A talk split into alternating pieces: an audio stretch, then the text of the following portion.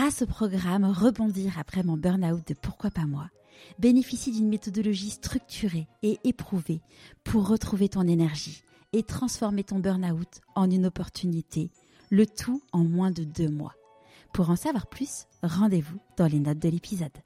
Là, il y avait euh, Serge Rosenzweig, qui était un, enfin qui est toujours un super scénariste euh, de dessin animé.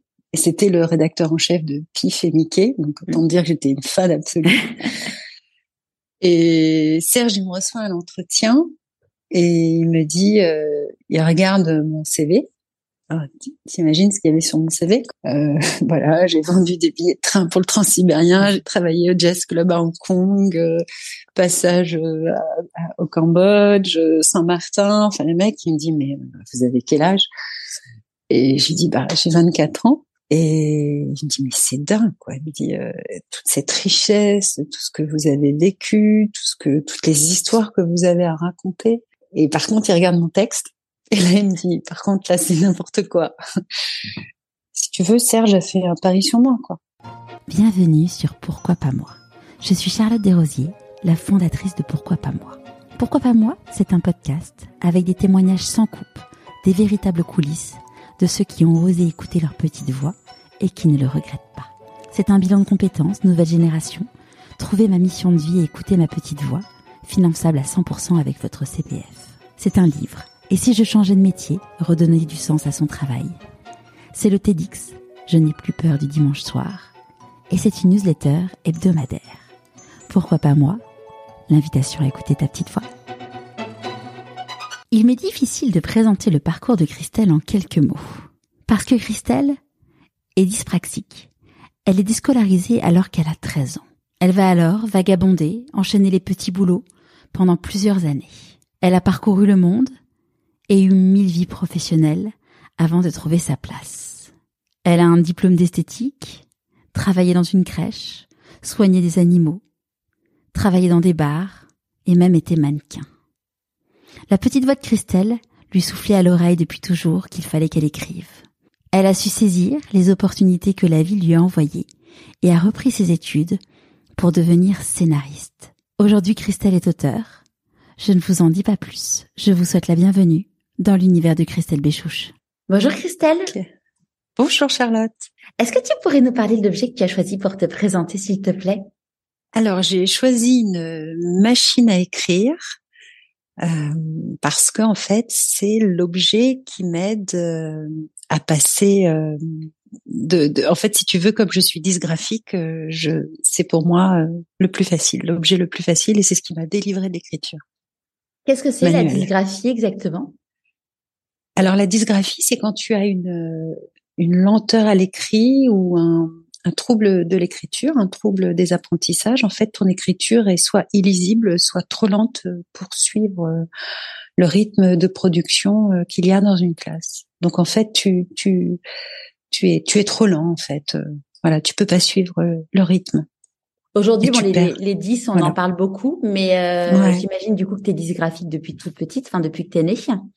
Ouais comment euh, comment ça, ça a eu un impact dans ton enfance? Ben en fait, euh, si tu veux, nous, bah, je l'ai découvert euh, assez temps. Enfin, à l'époque, ça, on n'en parlait pas. Non. Donc, tu étais, bah voilà, à partir du moment où t'écris, tu perds ou t'écris mal, tu perds le rythme de toute la classe. Donc, en fait, t'es es rapidement en échec scolaire puisque les autres vont très très vite. Et en général, c'est vers le, le, CE2. Et là, j'ai décroché et je, je, ne pouvais plus suivre et j'étais en, en échec scolaire. Et, et tu vois, je l'ai vu euh, au travers de mes enfants, puisque c'est là où je l'ai, je l'ai vraiment découvert que j'étais euh, dysgraphique et c'est là où j'ai où j'ai vraiment compris. Et, et pourtant j'étais une petite fille qui avait du, du potentiel. J'étais j'étais plutôt douée puisque j'avais sauté une classe en fait. Et, et du coup, euh, comment euh, comment euh, enfant, as, comment t'as comment t'as as fait? Du coup t'as tu t'as tu disais que tu avais décroché, mais il t'a été déscolarisé. Comment ça s'est passé? Alors, euh, oula, c'était un très très long parcours. En fait, si tu veux, j'avais alors déjà ce qu'il faut savoir, c'est que si tu as des parents bienveillants qui t'encadrent dans cette dans cette difficulté scolaire, c'est tant mieux pour toi, mais moi c'était pas le cas. J'avais une maman qui était très business, qui bossait et en plus c'était dans les années 80, tu vois, on parlait pas du tout de ça. Donc en fait, t'étais, euh, ben voilà, t'arrivais pas à suivre, donc on te mettait dans une dans une classe un peu dépotoir, ce qui était mon cas, et on te casait avec les élèves de toutes sortes, de toutes catégories, et c'était n'importe quoi. C'était des classes où voilà, donc euh, euh, donc euh, bah, moi j'ai très vite décroché et euh, je me suis retrouvée dans une de ces classes. Euh, et en fait, en cinquième, j'ai quitté le système scolaire. Et là, mes parents, comme on pouvait pas faire de formation professionnelle encore, puisque l'âge requis à l'époque c'était, je crois que c'était 16 ans pour passer le CAP, mais on pouvait quitter l'école à 14 ans. Et moi, je devais avoir 13 ans, donc en fait, mes parents, enfin ma mère, m'a envoyé à l'école en Allemagne. Tu parlais allemand quoi Donc je parle allemand. Voilà, j'ai appris l'allemand euh, en Allemagne et, euh, et ouais, ouais. Mais je suis très vite partie hein, aussi. Pourquoi? Euh, En fait, euh, quand je me suis retrouvée, ben, quand tu te retrouves à 13 ans déjà, quand tu viens de vivre une déscolarisation, quand tu parce que l'échec scolaire, ça entraîne beaucoup de, de mal-être affectif. Hmm euh, t'es rejeté et quand tu es un enfant intelligent, euh, tu bah, tu développes une, certaine souffrance d'incompréhension parce que bah, tu envie de dire des choses, tu as envie de partager, tu as envie d'apprendre, tu as envie de comprendre et j'étais très très avide d'apprentissage. Euh, je lisais beaucoup, je, je tu vois, j'étais une petite fille très curieuse. Et, et, le fait de, de me retrouver avec euh, dans une classe déjà au départ euh, d'enfants euh, non du tout, enfin non scolaires et pas du tout intéressés par le par l'école, ouais, c'était une grosse souffrance. Donc te retrouver ensuite dans une classe en Allemagne où tu comprends rien du tout et, et, et dans une famille que tu connais pas, à un âge où tu te tu te tu te développes physiquement, parce que 13 ans, ben voilà, tu deviens une, une jeune femme euh, en pleine puberté. C'est juste, c'est le gouffre. c'est horrible. Et, et, ça a été horrible. Donc, euh, ouais, ça s'est très mal passé. Et comme j'étais une adolescente, ben, j'avais des une attitude d'adolescente. Donc, euh, je, je, pense que j'ai j'ai j'ai fui euh, en fait, je suis rentrée chez moi, j'ai pris mon cartable et je suis partie. Je suis rentrée chez moi, chez, ma mère, qui a pas été contente du tout de me revoir euh, rentrer à la maison. Au bout de combien de temps? euh, oh, écoute, j'ai dû partir euh, en avril, quelque chose comme ça. Je suis arrivée à la rentrée scolaire en septembre et puis ça a été, j'étais avec deux jeunes filles de mon âge. Enfin, j'étais, enfin, j'avais 13 ans, il y en avait une qui avait 15 ans et une qui avait, ouais, qui avoir 12 ans, quelque chose comme ça. Et et elles étaient pas sympas avec moi. J'étais une intruse dans une famille, tu vois, des, des mmh. gens euh, qu'on payait pour euh, pour me garder. Donc c'était hyper souffrant. C'était c'était c'était une famille d'accueil mais rémunérée, tu vois, par ma mère. Donc c'était un petit luxe euh, un peu souffrant. Et donc je suis je suis partie en avril, j'ai fugué, je suis montée dans un train, je suis rentrée en France toute seule avec mon cartable sur le dos parce qu'en fait je devais partir à l'école et je suis pas partie je suis allée euh, dans le train. Et puis comme c'était à l'époque où tu sais il y avait les, les militaires euh, les militaires français en Allemagne je me souviens que je m'étais fait plein de copains français et ils avaient trouvé ça génial. Et, là euh, quand tu as fugué c'était quelque chose qui était entre guillemets prémédité ou un matin tu t'es levé en disant ça y est c'est trop?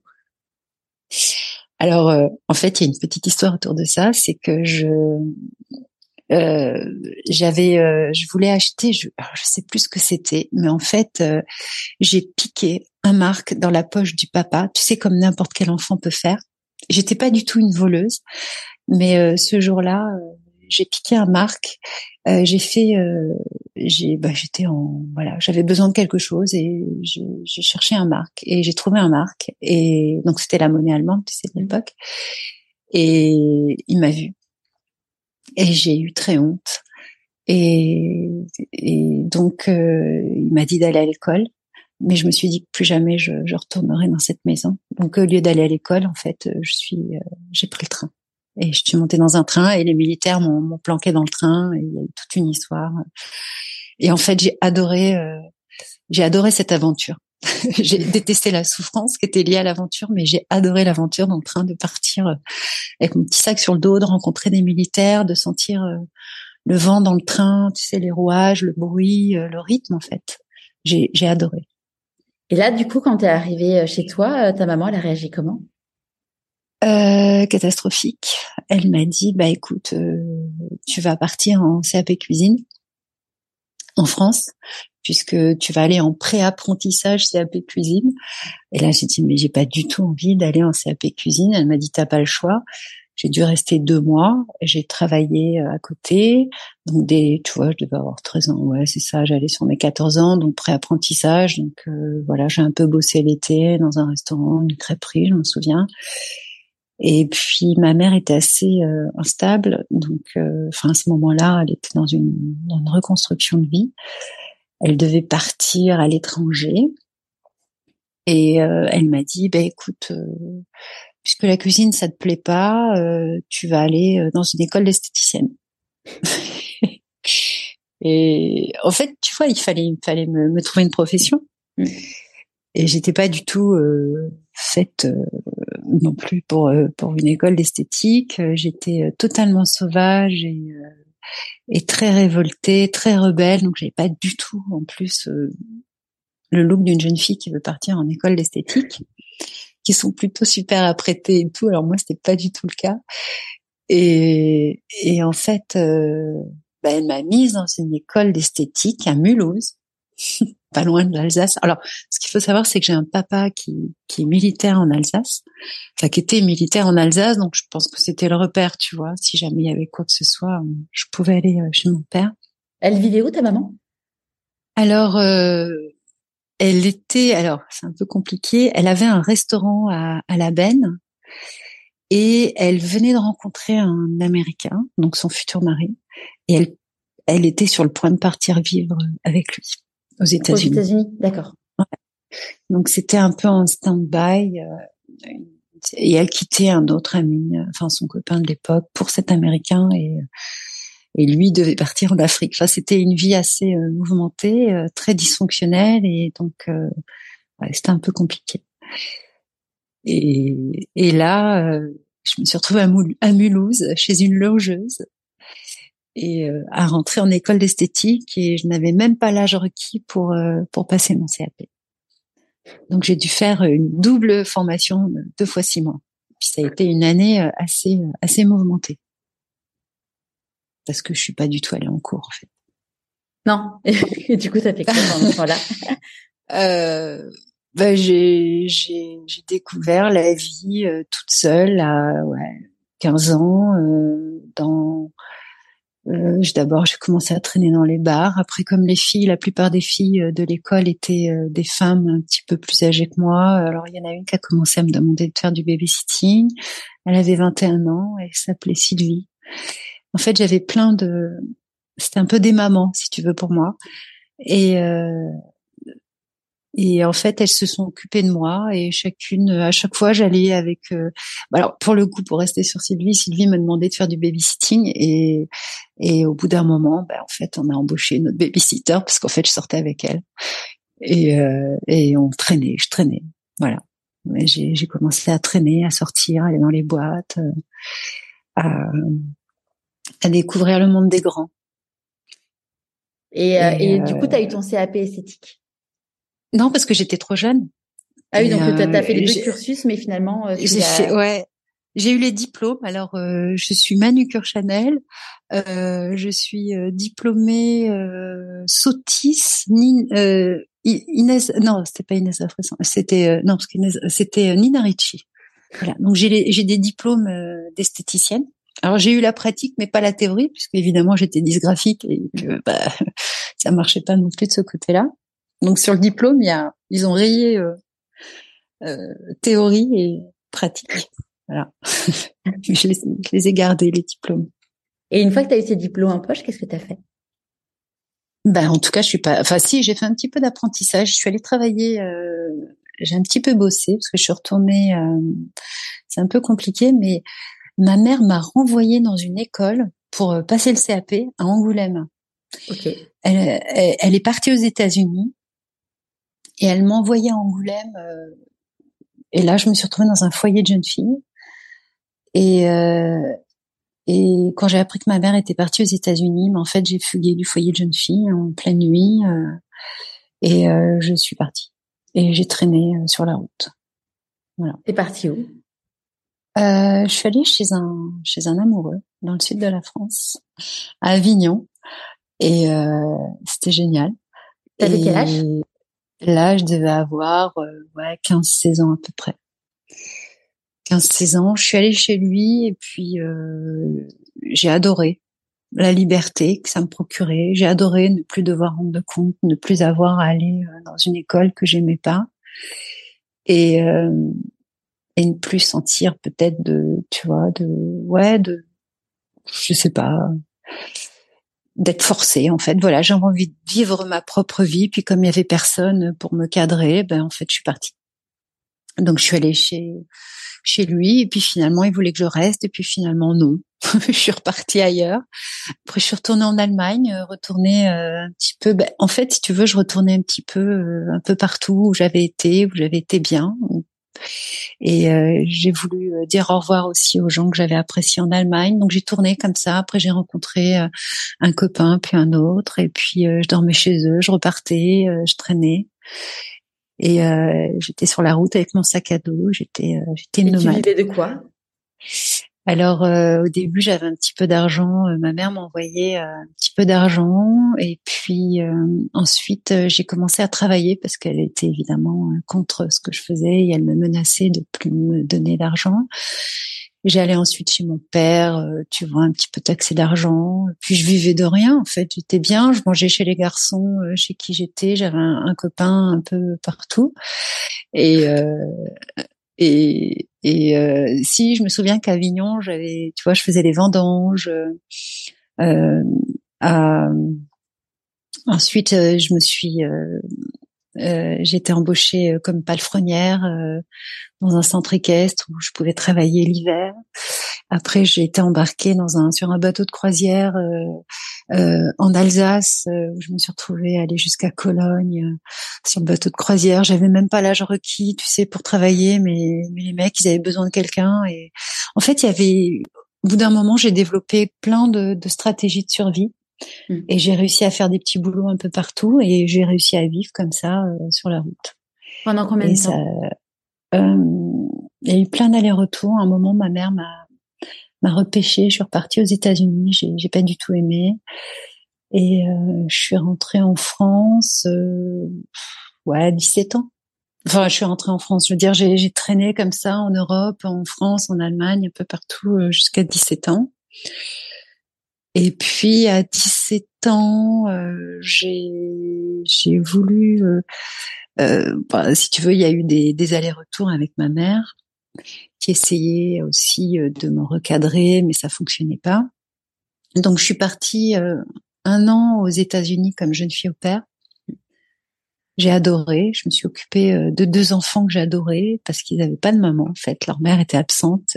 Et en fait, si tu veux, ça m'a ça m'a rappelé un peu quelque chose d'un peu personnel. Donc en fait, je l'ai ouais, je les ai adorés. Et puis Mathieu, en plus, le euh, jeune garçon, était avait des troubles, euh, des apprentissages.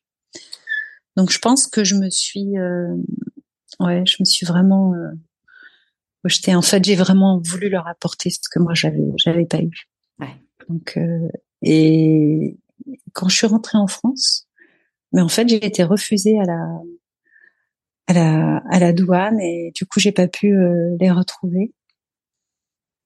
Donc je me suis retrouvée, euh, enfin je me suis retrouvée en France et j'ai, alors non, en fait je me suis retrouvée au, oh, il y a eu, écoute, il y a eu tellement d'aventures qu'en fait j'ai j'ai un gros micmac parce que ensuite je suis allée bosser au puce. Je me souviens, parce que tu vois, tout ça, c'était il, y a, il y a 35 ans.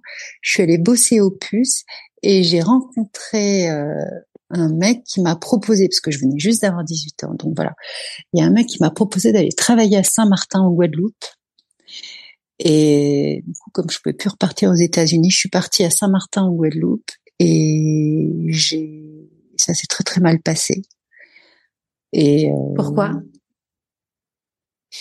Euh, parce que je me suis retrouvée dans un dans un truc un peu chelou, un peu bizarre. En fait, au début, je devais travailler pour le cinéma, euh, le festival du cinéma francophone, et finalement, je me suis retrouvée à, à travailler euh, euh dans un magasin de d'objets un peu comme Tati, ouais. vois. Et, et j'ai fait un petit peu le festival du cinéma francophone et le mec m'a un peu embarqué dans des endroits un peu chelous. Enfin, c'était c'était un peu c'était pas clean. Et je pense que heureusement que j'étais une jeune fille un peu naïve et très euh, j'étais un peu sur un nuage et toujours un peu gay, enfin toujours très gay. En fait, si tu veux, j'avançais un peu dans ma vie comme euh, comme on avance, euh, ben un peu, enfin voilà quoi, comme un, un oiseau euh, vole, euh, trace son chemin. Quoi, je traçais ma route. Et puis ce jour-là, je crois que j'ai eu vraiment très très peur parce que ouais, il m'a emmené dans un bar en fait et j'ai senti que et puis si tu veux, il y avait il y avait pas mal de drogue, de donc j'ai j'ai fui. Voilà j'ai très vite fui et en fait je me suis arrangée avec la secrétaire qui m'a redonné un billet d'avion et euh, je me suis retrouvée euh, voilà je suis rentrée et je me suis retrouvée euh, de nouveau case départ à Paris. Et là je suis allée bosser dans dans une boîte de nuit à la locomotive et j'étais barmaid et je travaillais au puce à côté. Donc là je dois avoir près 18 ans et je me souviens que c'était euh, la chute du mur de Berlin. Tu vois, c'était en pleine époque du, ouais, donc 89. Et, euh, et là, je travaille à la locomotive. Voilà. Donc là, tu disais parce qu'on a on a eu un petit euh, un petit sous, enfin, une petite interruption technique. Donc là, tu disais t'étais euh, t'étais euh, bar barmaid le soir et, et la journée au puce. Et je travaillais le week-end au puce et la semaine, euh, le soir, la nuit, oui, puisque le week-end en général, euh, je dormais pas. Je faisais des nuits blanches pour travailler. J'étais hébergée chez deux barmaids. Euh, et, et j'ai commencé et c'est en fait si tu veux aussi ce qu'il faut savoir c'est que j'écrivais déjà depuis pas mal pas mal d'années sur des cahiers et euh, et en fait, là, je me suis acheté ma première euh, machine, euh, ma première euh, machine à écrire. En fait, ça a été, il y a eu tout un, tout un, un micmac. Enfin, voilà, c'est un brocanteur qui m'a donné une machine à écrire. Et ensuite, j'ai pu m'acheter une, une, autre machine à écrire, tu sais, un peu automatique. À l'époque, ça faisait beaucoup de bruit. Et je me suis libérée un peu du geste de l'écriture et j'ai commencé à, à, raconter et à pouvoir écrire euh, tout ce que j'avais, euh, tout ce que je ressentais et tout ce que j'avais vécu euh, dans la rue jusqu'à présent. Là, du coup, pour toi, ça a dû être, ça a dû être incroyable de pouvoir écrire aussi vite que tu que tu pensais. Ah, mais t'imagines même pas. C'était et aujourd'hui, on appelle ça vraiment des outils de compensation, si tu veux, à l'école pour aider les élèves dysgraphiques. Mais t'imagines même pas à quel point ça a été une révélation.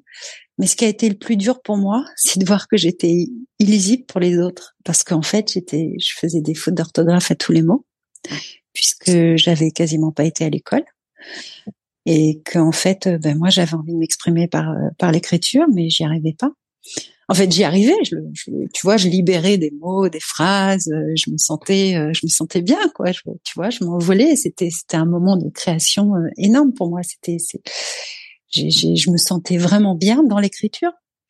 Et quand je me faisais relire, ben, tout le monde me disait mais Christelle, il n'y a pas de phrase, il n'y a pas de sujet, il n'y a pas de verbe, il n'y a pas de complément. Et j'ai pris conscience qu'en fait, j'avais raté beaucoup de temps. Enfin, j'avais, j'avais pas été à l'école. Et donc, en fait, je suis allée m'inscrire à la mairie de Paris pour prendre des cours de français parce que j'avais vraiment envie qu'on puisse me lire et me comprendre. Et j'avais vraiment, ouais, j'avais, j'avais un, besoin d'être, d'être lu. Et, et j'avais besoin de raconter des histoires et j'avais envie de les raconter. J'avais envie de raconter, en fait, toutes ces histoires. Et, et puis tu sais, quand t'as pas été à l'école, tu sais pas en fait. Euh, tu sais pas, euh, t'as envie d'apprendre, mais tu ne sais pas ce que tu dois apprendre. Tu, vois ce que je veux dire? Je sais pas si. Ouais, t'as pas la, t'as pas la. Oui. tu, tu sais que tu as besoin, mais tu sais pas, euh, ouais, tu sais pas de quoi tu as besoin parce que en même temps, c'est, c'est pas ton, c'est pas ton, c'est normal de pas savoir. Mm. Voilà, t'as pas eu accès à la culture, t'as pas eu accès aux apprentissages, donc tu sais pas. Mais en fait, t'as envie au fond de toi, t'as envie d'apprendre, t'as envie de connaître. Donc, et puis il faut, faut savoir que c'est, c'est voilà, c'était. Euh... Donc là, je, je, je prends des cours à la mairie de Paris euh, avec, euh, je me retrouve avec euh, donc euh, des immigrés et j'apprends le français. J'apprends les bases du français et puis je me, je me je me démène pour gagner ma vie et pour alors j'avais trois boulots. J'avais les puces la locomotive et j'ai trouvé un boulot dans une crèche parce qu'en fait il fallait que je sois euh, tu sais euh, salarié pour euh, trouver un appartement. Ouais. sinon je je pouvais pas me reconstruire. J'avais j'avais rien en fait. Je j'avais rien. Donc en fait j'ai trouvé un boulot dans une crèche. Je me souviens c'était c'était des, des boulots pour les c'était des pour les jeunes voilà un peu en difficulté. Ça s'appelait des tucs à l'époque. Je sais pas si ça dit ah, quelque chose ça me parle. Ouais. Il y a quelqu'un de ma famille euh, qui, ouais, il y a, il y a, j'ai un oncle qui a, qui, qui, a épousé la tuque euh, qui travaillait, euh, qui travaillait dans, chez lui, enfin, pour son entreprise. Ouais, voilà, c'est ça, c'est des trucs. Mais en fait, euh, comme quoi la vie est super, c'est qu'en fait, euh, le, le un des papas, des papas de la crèche m'a m'a fait le cadeau donc euh, de me de me laisser euh, l'appartement qu'il venait d'acheter. Ah super. Donc ouais, ils m'ont proposé. Donc évidemment, j'avais un loyer, mais si tu veux, bah voilà, ils m'ont proposé. Tu n'avais pas besoin d'avoir trois mois de trois mois de loyer, ouais, trois mois de fiche de paye et puis tout il m'a fait confiance et du coup j'ai eu mon premier chez moi. Alors évidemment, je suis arrivée avec mon sac à dos et euh, ma, ma, machine à écrire. J'avais rien d'autre, mais j'étais tellement contente. Et, euh, et puis euh, les filles qui m'hébergeaient m'ont tout appris. En fait, elles m'ont appris. Ben voilà, en fait, moi j'avais rien appris de la vie d'une jeune fille. Donc tout ce qui était bon. Après, j'avais j'avais tellement bossé que si tu veux, je savais je savais faire le ménage, ranger, et tout. Mais dans une dans un appartement, ben je savais pas trop je me suis sentie quand même un peu enfermée dès le début. C'était un petit peu compliqué, mais heureusement j'avais l'écriture et euh, je me suis euh, plongée dans l'écriture et euh, je me suis je me suis un peu envolée, tu vois, grâce à ça. Enfin, au moins psychologiquement, puisque bah, j'étais toute seule. Et puis un week-end au puce, j'ai rencontré un, un garçon je continue. Hein. Ouais, vas-y, vas-y, je t'arrêterai s'il faut. ok. Et donc, euh, qui s'appelait, euh, enfin voilà, un, Igor. Et euh, Igor vendait des caleçons qu'il avait achetés en Chine, parce que c'était un jeune étudiant en langues orientales. Et Igor euh, bah, je me suis moquée de lui parce qu'il est arrivé à super tard, alors que moi j'arrivais avec ma charrette à 5 heures du matin au puce, tu vois.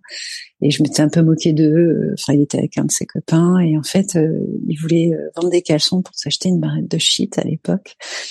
Et, euh, et, et, donc voilà, moi je me moquais d'eux parce que c'est des petits, pour moi c'est des petits bourgeois, tu vois, qui qui qui qui, qui juste venaient bosser pour pour s'acheter une barrette de shit. Et parce que bon, ce qu'il faut savoir, c'est que quand tu erres comme ça dans la rue, euh, les drogues et tout, c'est à exclure, quoi. Sinon, tu tombes rapidement. Mm. Donc, euh, tout ce qui m'a été proposé sur euh, sur ce chemin, euh, je l'ai évidemment, j'ai, j'ai pas dit, je peux pas dire que j'ai pas fumé quelques joints et bu quelques bières, mais de toute façon, c'était pas trop mon truc. Mais voilà. on en avait parlé avec, je sais pas si tu, tu la connais, Ashley Tayeb. Euh, non. Ashley, elle a, elle a alors vous avez pas vous avez pas la même histoire, mais bon, elle a quand même fini dans la rue euh, en se disant qu'elle voulait écrire un livre finalement sur euh, les gens qui vivaient dans la rue. Sauf qu'elle est tombée amoureuse euh, d'un homme qui vivait dans la rue en, voulant vivre cette expérience. Elle est tombée amoureuse, elle est tombée dans elle est tombée dans l'héroïne et, mm. et en fait quand elle est tombée enceinte quatre ans plus tard, elle s'est dit soit en fait cet enfant je le garde, soit soit je enfin soit je, soit j'avorte, mais en tout cas mon enfant ne naîtra pas dans la rue. Et donc, elle était complètement héroïnomane hein, à cette époque-là. Et elle s'est mm. sortie, en fait, toute seule de l'héroïne. Et hum, je l'avais découvert dans l'émission Qui veut être mon associé? Parce qu'elle a lancé mm-hmm. euh, un... Enfin, elle voulait lancer à l'époque et là, elle est en train de le lancer, un, une application pour apprendre à se, à se sortir des addictions.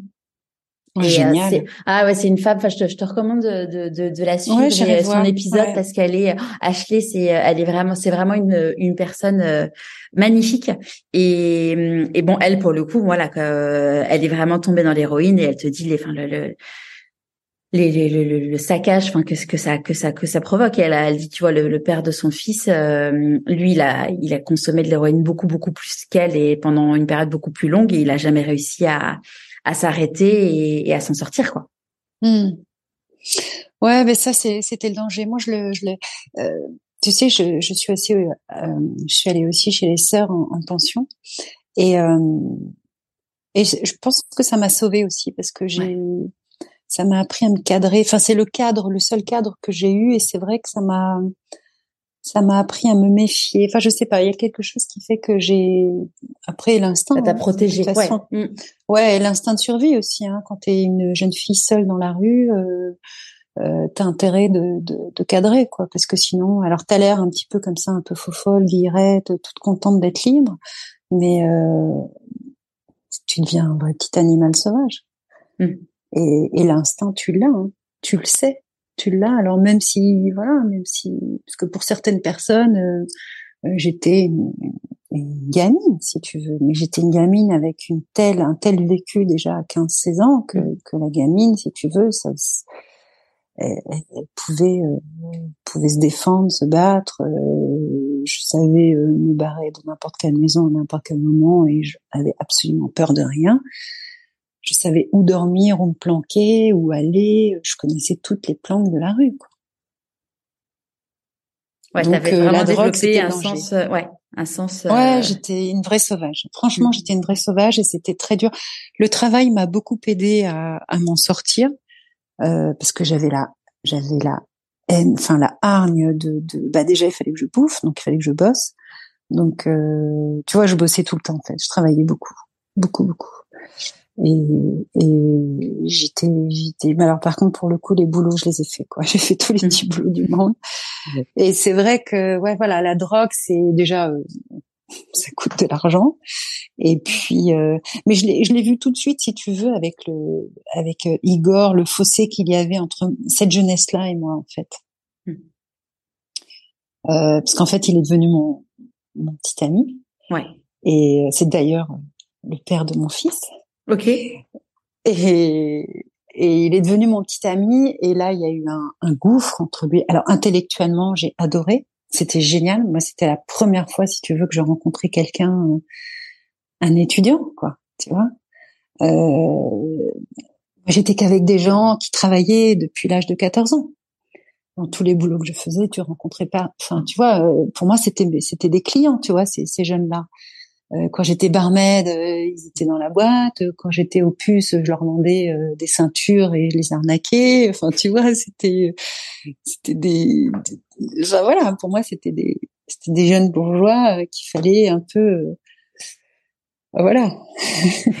Donc en fait, quand je me suis retrouvée dans leur, dans, dans, dans son monde, euh, lui, il m'a, il m'a beaucoup aidé il a vu que j'étais que j'avais envie d'apprendre donc il m'a il m'a énormément aidé il m'a beaucoup écouté on a beaucoup parlé il m'a appris plein plein de choses. Vous aviez un, un, gros écart d'âge? Il avait euh, 25 ans j'en avais euh, 19 à ce moment-là. Et il est venu alors euh, on n'a pas eu le temps trop de se connaître parce qu'en fait euh, il est parti en Chine puisqu'il était étudiant euh, à Pékin et il est revenu pour moi au bout de quelques mois. Ses parents étaient fous et je l'ai planqué dans mon appart. Et il m'a dit, écoute, euh, viens avec moi euh, en Chine, faut que je termine mes études. Et du coup, j'ai gagné beaucoup, beaucoup d'argent. Et j'ai sous-loué mon appartement et je suis partie à Pékin avec lui. Super. Ouais. Et là, ça a été le choc pour moi. Euh, j'ai adoré en fait. Si tu veux, le voyage, tu vois, comme j'avais vécu la route et que j'avais adoré la route, au bout d'un moment, bah, c'est pas, enfin, c'est pas que j'avais adoré, mais j'étais, j'étais une gamine qui m'était, euh, voilà, je m'étais faite sur la route, quoi. Et donc euh, le sac à dos, le, et puis alors là, les odeurs. Je me souviens que le premier, euh, en fait, le, le, premier transit qu'on a eu, c'était au Pakistan. Et j'ai eu un coup de cœur pour le Pakistan et je me suis dit, je, je, je retournerai dans ce pays. Quoi. Et en fait, on est arrivé à Pékin, on s'est retrouvé dans une faculté euh, avec plein d'étudiants que j'ai détesté. Euh, parce que bah parce que on n'avait pas du tout on avait eu dix ans euh, si tu veux de vie euh, totalement à l'opposé entre eux et moi il y avait un tel fossé ils étaient tous dans leur chambre à fumer des joints et à refaire le monde et en plus c'était ils avaient tous les mêmes codes les mêmes et c'était tellement tellement pas euh, enfin je comprenais pas quoi si tu veux. Moi je, je, devais gagner ma croûte depuis l'âge de 15 ans 16 ans voilà quoi. Eux c'était euh, ouais, enfin je sais pas quoi. Et puis puis ils dépensaient beaucoup d'argent. Ils allaient dans des restaurants et tout. Enfin tu vois le truc que j'avais jamais vécu quoi. Mm. et d'ailleurs j'ai toujours euh, j'ai gardé beaucoup de choses de ce de ce passé là hein. aller au restaurant c'est toujours euh, difficile pour moi il y a eu ouais c'était c'était compliqué. Il y a une notion du travail. Ouais, mm. oui le, le chaque chaque sou gagné et chaque sou gagné ouais. Et vous restez combien de temps du coup avec Igor en, en Chine? Ben en fait, euh, moi, comme j'en pouvais plus de, de sa fac, euh, je suis allée travailler euh, dans l'agence qui vendait des billets de train pour le transsibérien. En fait, je me suis dégoûté un petit boulot. Tu vois, je savais trouver du travail et j'ai négocié avec le, avec le mec. À l'époque, ça s'appelait monkey's business. Et c'est, tu vois, l'expression faire du, du, du marchandage de singes, tu vois je sais pas comment on dit en français. Et, et en fait, euh, c'était, en fait, il m'avait, ben, on avait échangé un billet de, euh, de transsibérien euh, contre mon travail. Et donc, en fait, moi, je suis rentrée euh, en France en pleine perestroïka en novembre 2021. Tu sais que j'ai des, des enregistrements sur mon dictaphone de cette époque. 2021 euh, non, 2001 euh, que je, euh, pardon, pas 2001. Qu'est-ce que je raconte? 1900, 1900, pardon, 1991. D'accord. ou 92, ouais, c'est ça. En pleine perestroïka. Et j'ai retrouvé, tu vois, en, en, en, vendant ma maison récemment, j'ai dans le grenier, j'ai retrouvé des, des, dictaphones avec des enregistrements. Si ça t'intéresse d'ailleurs, une petite un petit échantillon. Euh, je suis dans le transsibérien et je parle dans mon dictaphone et, et j'explique, euh, je raconte deux trois trucs justement de ce que je suis en train de. Génial. C'est super fort, ouais, c'est vraiment chouette. Et donc je rentre euh, en France, je laisse Igor à Pékin parce que je lui dis écoute c'est pas pour moi cette vie, je suis désolée, on se retrouvera plus tard. Et donc je rentre en France, euh, la fille à qui j'ai loué mon appartement, c'est une catastrophe. Donc je me remets à bosser et là je, je, je regagne de l'argent et je me dis ah ben non je je peux pas rester en France c'est pas possible ce que je viens de voir là c'est et, et en plus j'ai commencé à lire euh, Alexandra Davinil et j'étais fan absolue et je voulais vivre tout ce que vivait Alexandra Davinil je voulais devenir écrivain voyageur parce qu'en fait tu sais je suis partie à Pékin avec ma petite machine euh, à écrire à, la main quoi euh, je me souviens ma Canon portative tu vois et et en fait, c'était hyper lourd.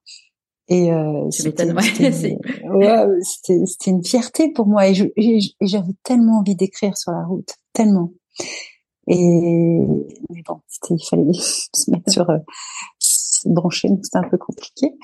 Mais euh, et donc voilà. Et en fait, je suis restée à Paris et j'ai j'ai travaillé. Je suis allée travailler au jardin des plantes comme soigneuse d'animaux sauvages. Et je me souviens très bien de, euh, de la vétérinaire du jardin des plantes, Madame euh, de Montois, qui était géniale, qui m'a dit Christelle, vous êtes une super bosseuse, je vous donne le poste euh, si vous voulez. Et je me souviens lui avoir dit, et c'est con parce que c'était un boulot que j'adorais. Et là, elle m'a dit, enfin, elle m'a proposé un poste que le mec attendait depuis des années. En fait, j'ai pas pu l'avoir, voilà, parce que j'ai pas mon brevet il fallait avoir son brevet. Et le truc con. Et du coup, j'ai dit, bah, tant pis, c'est pas grave, je me casse. Et je suis partie au Pakistan. En fait, j'avais dit. Pakistan? Et eh bien, en fait, j'avais été, j'avais papoté avec mon épicier pakistanais, tu vois, j'étais à Paris à l'époque, et, euh, et toute la soirée, on avait discuté du Pakistan, et j'ai dit, mais attends, j'ai trop envie d'y aller, et je suis allée m'acheter un billet quand, en fait, j'ai pas pu avoir le poste, je suis allée m'acheter un billet pour Karachi, et je me suis cassée à Karachi. Et là, j'ai commencé euh, trois années de voyage intensif sur la route en Asie, euh, d'aller-retour, euh, de, de va-et-vient entre la France et l'Asie. Et, et euh, ouais, c'était génial. Vraiment génial. toujours avec Igor? Ouais, ouais, ouais.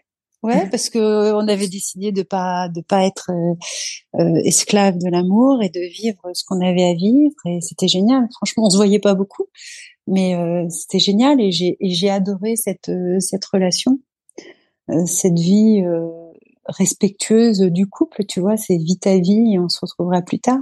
Ouais. Et c'était c'était génial.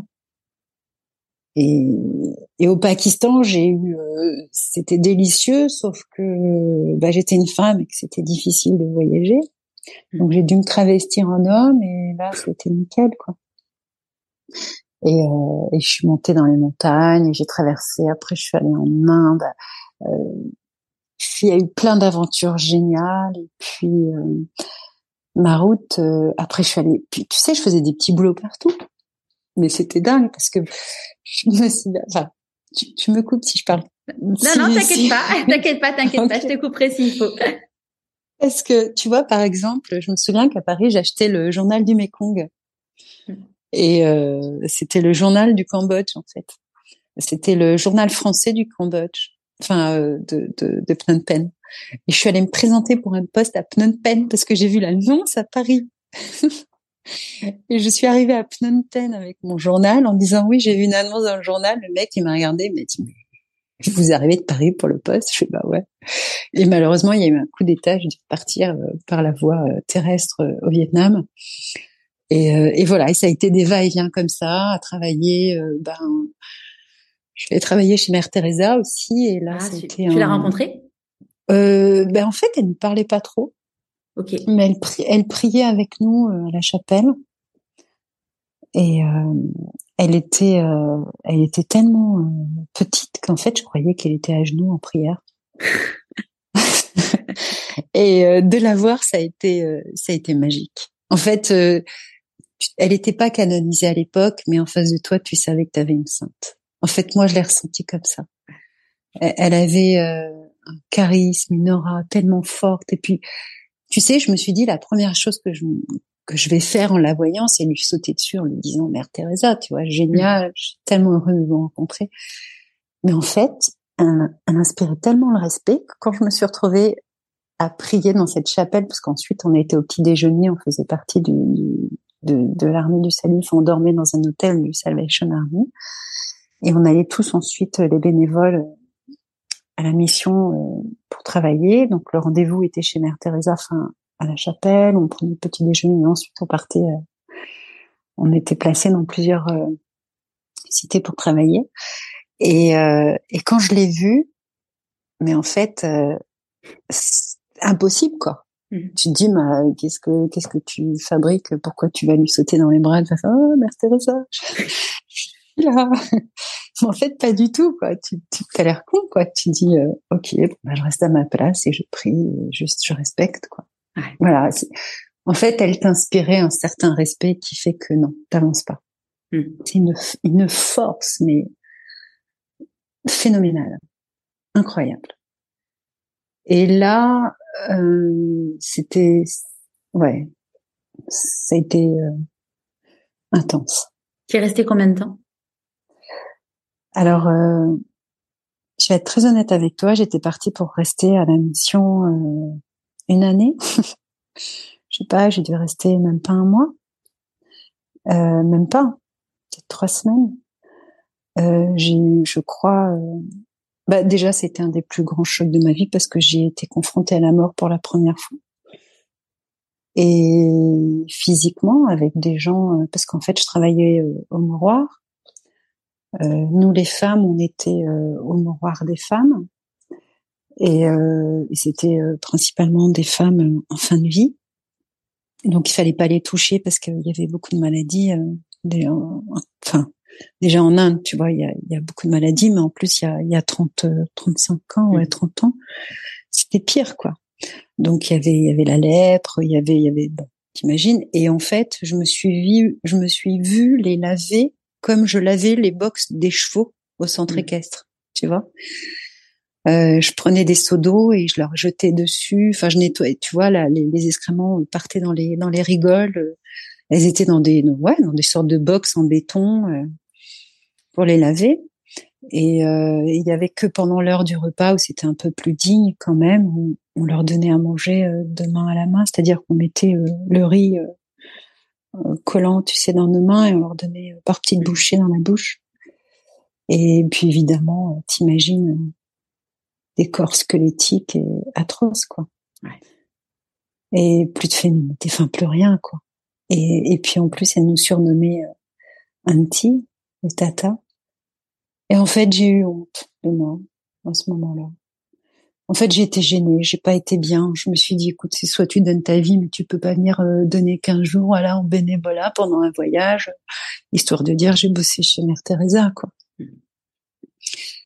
Donc, euh, j'avais, franchement, je pense que je, euh, ouais, je pense que j'aurais pu être une, volontaire, j'aurais pu le faire, mais j'avais, j'avais aussi envie de d'exister en tant que que femme. Euh. Ouais, puis t'étais en fait, ta place. Ouais, voilà, c'est ça. C'est, c'est, j'avais le cœur, j'avais tout, j'avais, j'avais vraiment envie de le faire et de partager et de, et de donner de, de, de ma vie en fait pour elle. Mais il y a eu un choix à faire. Je me suis dit, c'est soit tu donnes ta vie, soit tu, toi, tu t'occupes de ta vie et t'arrêtes d'errer comme ça un peu partout et de rien faire en fait. Et en fait, j'ai pris conscience que j'avais rien. J'avais, j'avais pas de bagage scolaire, j'avais pas de diplôme. Euh, j'allais bosser toute ma vie à nettoyer, euh, euh voilà. tu vois, dans, dans Ozo, je, nettoyais les cages des, des animaux. Dans les, en tant que palefrenière, je nettoyais la merde des chevaux. Et puis autour de moi, j'avais toujours les gens qui étaient là, qui, qui visitaient, qui montaient à cheval pour les jeunes qui avait de l'argent et qui était, tu vois, c'était, j'étais à chaque fois décalée dans des mondes différents, quoi. Et je trouvais jamais ma place. Donc là, je, je suis partie à Hong Kong chez un copain journaliste, un copain de d'Igor, parce qu'en fait, bah, eux, tu vois, euh, les étudiants de la fac euh, que, j'avais rencontrés à Pékin, euh, pour la plupart, ils avaient des postes en Asie et des grands postes parce qu'ils démarraient leur vie de professionnelle. Donc là, je dois avoir ouais, 23 ans. Et je me prends une belle claque dans la gueule. Pourquoi? Euh, Parce que les, tous les jeunes de mon âge euh, ont des métiers. Hmm. Et, et moi, j'en ai pas. Mais je reste une jeune fille intelligente et une jeune femme qui a envie de partager, qui a toujours envie d'écrire toujours autant de fautes d'orthographe, qui, qui, euh, qui, a une rage intérieure d'exister, d'avancer, d'aimer le monde, de, vivre, quoi. J'étais passionnée, je me suis toujours d'ailleurs. Et, et John donc m'accueille et il me dit, mais euh, il s'appelait donc John, il travaillait pour euh, AP, l'agence presse, tu sais, c'était Enfin voilà, c'était une agence, je sais plus, IP. Et, et donc on est à Hong Kong. Et, et je vais travailler au Jazz Club, un bar qui embauche des, des jeunes femmes pour euh, voilà. Et là, je, on me propose d'aller bosser au Japon dans des bars, euh, dans des bars aussi, de prendre un bateau. Et je me dis non non attends, je peux plus là, c'est plus possible. Je vais pas repartir au Japon, travailler. Tu sais, c'était la grande mode des blanches qui allaient travailler dans des bars entraîneuses, en fait. En fait, si tu veux, mais en fait, dans tous les, quand tu, quand tu, tous les backpackers, en fait, parce que tu sais, les, jeunes qui voyagent comme ça à l'étranger, il y avait très peu de Français d'ailleurs. On avait toujours des plans pour aller bosser un peu partout dans le monde. Et là, le truc, c'était, euh, bah voilà, les hommes, il y avait, euh, il y avait, les garçons avaient des plans et les filles aussi, quoi. Et là, le truc, c'était euh, euh, les blanches, enfin les, les, les, filles devaient partir euh, euh, au Japon parce qu'ils aimaient bien, voilà, les, les, Européens pour aller travailler dans des bars. et ça marchait super bien, on était super bien payés. Alors, évidemment, on couchait pas rien du tout, on avait juste entraîné les mecs. et puis de... ça c'était là. Tu les faisais boire et tu les faisais boire et ça voilà, là quoi. Tu avais ta soirée qui était payée et ton, ton logement et tu pouvais continuer ton voyage quoi.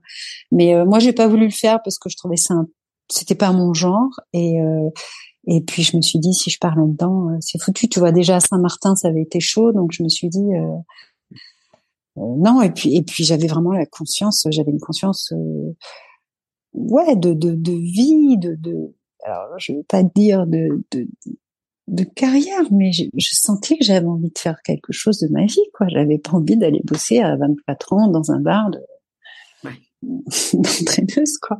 Et puis j'en avais marre des bars, j'en avais marre tout ça. Et puis là, euh, au Jazz Club, euh, il y a une, tu sais, à Hong Kong à l'époque, il y avait énormément de, de mannequins. Et moi, chez Mère Teresa, j'avais, puis pendant mon voyage, j'avais beaucoup, beaucoup ainsi. Et euh, comme je fais 1m75, en fait, il y, a une, il y a une nana qui est venue me voir, qui m'a dit, est-ce que tu veux venir faire des photos et tout, est-ce que ça t'intéresse? Du coup, je me suis dit, pourquoi pas? Ça peut faire de l'argent facile. Donc, euh, j'ai bossé, euh, j'ai fait un contrat Benetton, puisque je suis plutôt mat et tout, tu vois, un peu typé, donc ça plaisait. Et puis, et puis j'ai détesté. Hmm. Et euh, Igor m'a appelé, m'a dit mais qu'est-ce que tu fous, euh, rentre en France. Euh. Et j'ai dit ouais, je, je c'est n'importe quoi. Et, et donc je suis rentrée en France. Donc là, Igor était aussi du coup en France avec toi? On s'est retrouvés tous les deux. Euh, lui, il venait d'avoir un poste à 92 Express. Je sais pas si tu connais, c'était le journal de Pasqua. Ok. Il voulait devenir journaliste. D'ailleurs, il est toujours journaliste. Et euh, euh, donc euh, il travaillait, donc il avait, bah, il avait un salaire. Et puis bah moi j'avais, j'avais rien. Et puis euh, j'ai commencé à écrire des CV partout. Euh, là je me suis dit non quoi, je veux pas, je veux pas retourner au jardin des plantes, je veux pas retourner à la loco, je veux pas retourner aux puces, j'en ai marre quoi. Et puis tu sais j'avais déjà des mains bien rugueuses quoi. Et euh, et donc en fait, euh, j'ai qu'est-ce que j'ai fait à ce moment-là? J'ai écrit des CV partout. Et euh, j'ai écrit à Nicolas Hulot. Bah, T'imagines, j'étais j'étais une fan. Je voulais travailler dans dans, dans l'aventure, quoi. Et euh, j'avais, je me souviens, j'allais, j'étais inscrite à la guilde des aventuriers, enfin des trucs comme ça. J'étais J'étais fan absolue. Et j'ai voulu euh, et donc j'étais reçue euh, par euh, Nicolas Hulot qui voulait m'embaucher. Et il a été très sympa, un peu j'ai senti un peu le côté un peu un peu coquin. je le je le lâche un peu. Mm. Et, et en plus, d'autant plus qu'on voilà. Enfin bref. Ouais, maintenant, mais, mais bon, très... sur le sujet. Voilà, exactement. Mais effectivement, j'ai senti quelque chose, mais il s'est rien, absolument rien passé. Hein. Il a été très, très correct. Il m'a, il m'a. Euh, bon, après, peut-être un homme juste, voilà, qui essayait de, peut-être, euh, voilà, je, un homme et une jeune femme, quoi. Mais très, très respectueux. Il m'a montré euh, le bureau dans lequel j'allais peut-être travailler si j'étais prise, mais visiblement c'était le dernier entretien, donc j'avais eu déjà les entretiens d'avant et lui c'était le dernier pour ponctuer le tu vois, pour le process, ouais. Ouais, voilà. Et et là, j'ai une grosse angoisse quoi. Quand le mec il m'a montré le bureau, je fais ah, mais non, mais moi je veux pas travailler dans un bureau. Moi, je veux venir avec vous sur le terrain. Il me dit mais non, on prend pas de femmes. Je fais comment ça vous prenez pas de femmes? Je dis mais je dis je suis tout à fait capable d'être. Il me fait non non, euh, non on prend pas de femmes dans nos équipes, il y a que des hommes. Et j'ai trouvé ça mais dégueulasse quoi. Tu m'étonnes. Ouais, voilà. Tu te dis, espèce de macho, quoi. Je veux dire, tu veux pas de nana sur ton terrain. Je t'emmerde, quoi. Et je me suis cassée. Et, et dans les locaux de TF1, ben, en fait, quand je suis partie, euh, ben, le mec, voilà, quoi, il m'a montré ses bureaux. Je fais, OK, ciao. Et, et dans les, dans les locaux, j'ai rencontré une, une femme, euh, bah, tu sais, je parlais avec tout le monde je découvrais, j'avais le badge pour la journée, donc euh, je me suis dit bah allez, je vais visiter les lieux et tout. Donc j'ai un peu traîné dans les dans les bureaux, enfin je, traînais un peu partout, je regardais, je parlais aux gens et tout. Et j'ai rencontré une comment elle s'appelait déjà, une directrice des programmes pour la jeunesse. Euh, on papote et puis du bouche à, enfin en parlant comme ça, euh, tu vois, j'ai raconté que j'étais à l'entretien, mais que j'aimais pas. Et elle m'a demandé ce que j'aimais faire. Je lui ai dit, bah, j'aime écrire, mais j'ai pas vraiment les bagages. Et elle m'a dit, mais vous savez, en ce moment, il y a une grosse demande de scénaristes. en jeunesse et en fiction. Et euh, pourquoi vous passez pas le concours euh, de l'école des, Gobelins? Mais euh, moi, je lui dis, mais attendez, je, suis jamais allée à l'école, j'ai jamais passé le concours. je, enfin voilà quoi. Elle m'a dit, on s'en fout. Elle m'a dit, ils prennent de tout. Ils sont tellement avides. Ils ont fait une, une c'est un concours européen. ils ont vraiment besoin de, de, de gens. Quoi. Elle me dit, essayez. Et voilà, Charlotte, j'ai essayé. La rencontre. Ah bah là, euh, j'ai passé le concours. Je suis arrivée, c'était n'importe quoi. J'avais jamais passé le concours. Euh, arrivée euh, dans la dans la classe, ils étaient tous super bien organisés, petites trousses, petits machins et tout. Moi, j'avais absolument rien. Et euh, et j'ai réussi euh, bah voilà j'ai passé le concours j'ai j'ai il fallait bah il fallait imaginer une histoire donc euh, t'imagines que j'étais à l'aise et puis ben en fait été prise à la première sélection deuxième sélection. Et puis bah pareil à l'entretien euh, de la troisième sélection euh. mais en fait ça m'a fait super enfin été j'ai eu de plus en plus peur. J'y j'y croyais à peine. Igor était hyper content. Et, euh, il me motivait tout. Me disait vas-y vas-y tu vas y arriver. Tout. je suis mais attends je suis c'est quoi ce concours? C'est quoi d'abord? Qu'est-ce qu'on va faire après? Qu'est-ce qui se passe et tout? Et en fait c'était une formation professionnelle quoi qui, qui pouvait valider un diplôme de scénariste et euh, là il y avait euh, Serge Rosenzweig qui était un enfin qui est toujours un super scénariste euh, de dessin animé et c'était le rédacteur en chef de Pif et Mickey, donc autant dire que j'étais une fan absolue. et Serge, il me reçoit à l'entretien et il me dit, euh, il regarde mon CV. Ah, t'imagines ce qu'il y avait sur mon CV, quoi. Euh, voilà, j'ai vendu des billets de train pour le transsibérien, j'ai travaillé au Jazz Club à Hong Kong, euh, passage euh, au Cambodge, Saint-Martin. Enfin, le mec, il me dit, mais vous avez quel âge? Et j'ai dit, bah, j'ai 24 ans. Et, et il me dit, mais c'est dingue, quoi. Il me dit, euh, toute cette richesse, tout ce que vous avez vécu, tout ce que, toutes les histoires que vous avez à raconter. C'est clair. Et, et il me, et par contre, il regarde mon texte. Et là, il me dit, par contre, là, c'est n'importe quoi. Et donc, je me suis dit, bah, c'est foutu, tu vois. Voilà, elle écrit, euh, je suis morte, quoi. Et en fait, pas du tout. Il m'a dit, OK, il y en a partout. Mais il m'a dit, mais c'est, j'adore. Il m'a dit, c'est atypique, euh, c'est, vous avez tellement d'idées, tellement de choses, il va falloir tout apprendre à structurer, à, si tu veux, Serge a fait un pari sur moi, quoi. Ouais, mais en même temps, t'étais un diamant à l'état brut. Euh, ouais, ouais. Mais euh, je, je m'attendais pas aussi à ce qui allait arriver après, quoi.